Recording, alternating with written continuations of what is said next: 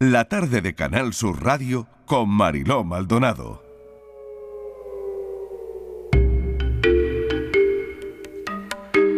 Tiempo para la tarde en tu búsqueda. Ya saben los oyentes que a esta hora, los miércoles, hacemos algunos repasos de cómo van algunos casos de personas desaparecidas en nuestro país y hoy se cumplen dos años de la desaparición de Julián Esteban Beltrán en Montserrat, en Barcelona. Patricia, Patricia Torres. Hola Mariló, buenas tardes. Pues el caso se encuentra en punto muerto. Los mozos de escuadra siguen sin datos que permitan dar con el paradero de este joven colombiano de 22 años que desaparece el día 6 de enero del año 2021.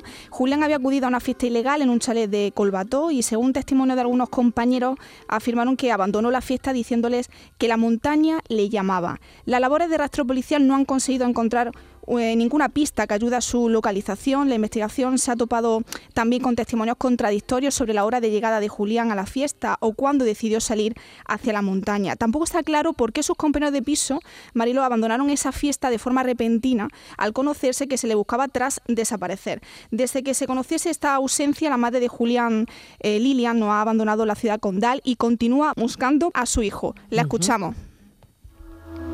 Yo sigo aquí en España esperando cualquier información y bueno, la familia está con la esperanza de que en algún momento se pueda saber algo o alguien hable o que aparezca. Muchísimas gracias a Canal Sur Radio. Julián llegó a Barcelona, Mariló, en el año 2018 y desde siempre tuvo claro que quería viajar y establecerse fuera de su país. Se formó como barbero y desde su llegada a Barcelona pues, había estado trabajando en su profesión, así que las autoridades siguen buscándole y nosotros seguimos difundiendo el caso de Julián, desaparecido hace dos años en Montserrat, en Barcelona.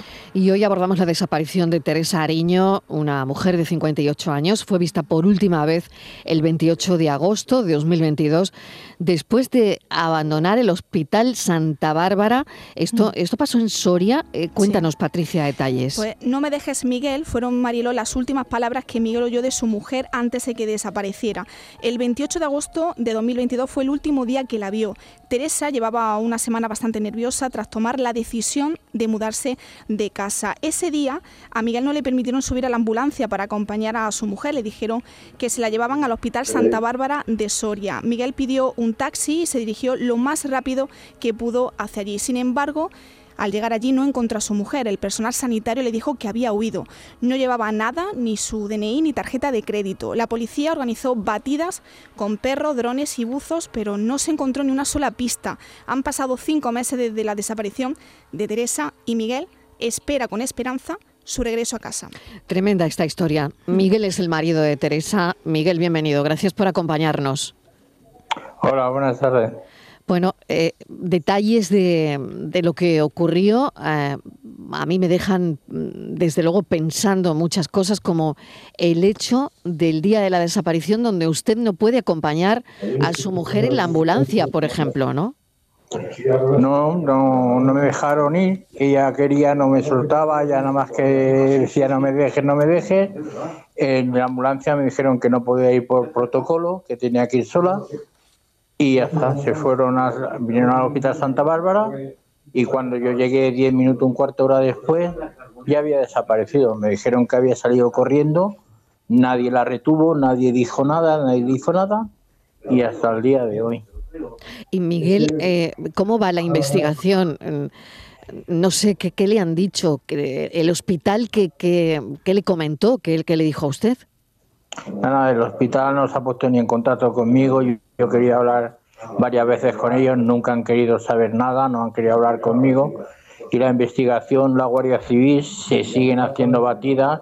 Estuvimos durante un mes entero por el sitio porque al día siguiente un pastor dice que la vio a 18 kilómetros de Soria, que fue andando por la noche, iba sangrentada y por ahí se hicieron batidas y sin resultado ninguno.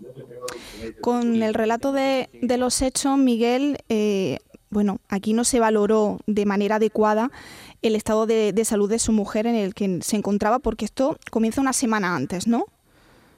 Sí, estamos una semana de médicos que casi casi no nos hacen ni caso. Yo el sábado, el sábado antes de la desaparición, venimos de urgencia, estuvimos ocho horas aquí, casi no nos hacen ni caso, le hicieron cinco preguntas, ella muerta de miedo, se le veía la, la cara, las manos temblando, le hicieron cinco preguntas de las cuales ni se acordaba, no se acordaba casi ni de cómo se llamaba, no sabía en el año en que vivíamos, dijo que estábamos en invierno, la, la doctora le hizo una analítica y como la analítica salió bien, a las siete horas nos mandan para casa sin medicación, sin nada, eso era a las cuatro de la mañana y a las nueve tuve que llamar a la ambulancia y luego lo que volvió a pasar el domingo.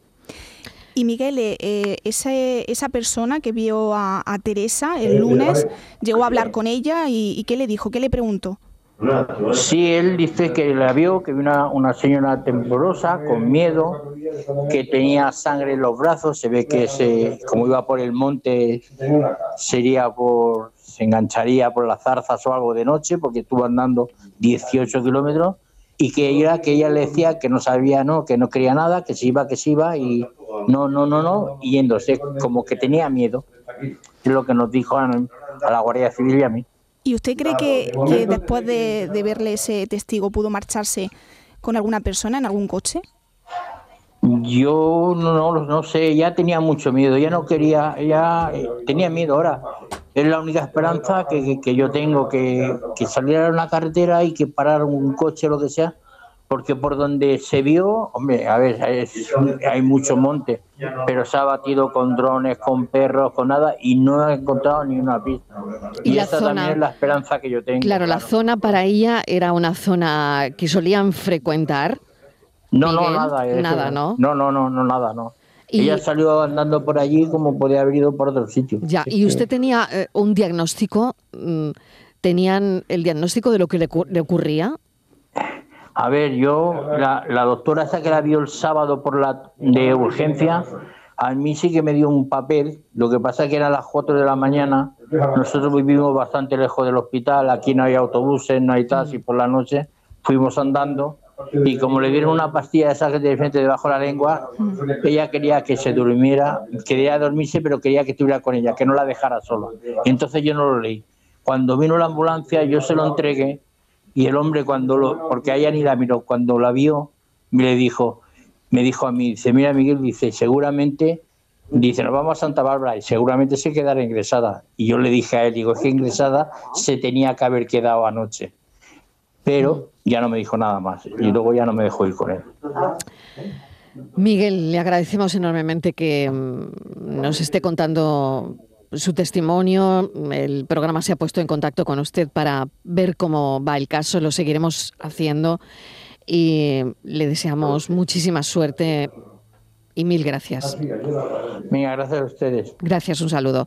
Venga, Menuda saludo, historia, Patricia, ¿no? Sí. Fíjate, no lo dejan ir en la ambulancia. Al final ella parece que de alguna manera sale del hospital sola, ¿no? Se mm. desorienta antes de que llegase su marido, ¿no? Sí, sí, ella Porque, huye. Ella claro, huye tuvo, tuvo que, que transcurrir muy poco tiempo, ¿no? Muy poco tiempo, muy poco tiempo. Lo que a raíz de este caso, María, que queremos dar importancia, ¿no? Que los problemas de salud mm. mental, mental son una de las causas de desaparición más significativas y lo comentaba con Miguel en la entrevista mm. previa que seguramente si eh, Teresa hubiese ingresado dos días antes pues a lo mejor no estaríamos contando ¿no? su desaparición, su ausencia. Bueno, pues esa es la historia de Teresa Ariño que estaremos pendientes y que seguiremos, 58 años. Eh, fue vista por última vez el 28 de agosto del año 2022 en un hospital donde parece que ella no llega a entrar directamente, no sabemos qué pasó, pero se baja de la ambulancia mm. y cuando llega su marido, a partir de ahí ya no la encuentra. Muchas gracias, Patricia. A ti, Venga, nos oímos en un instante.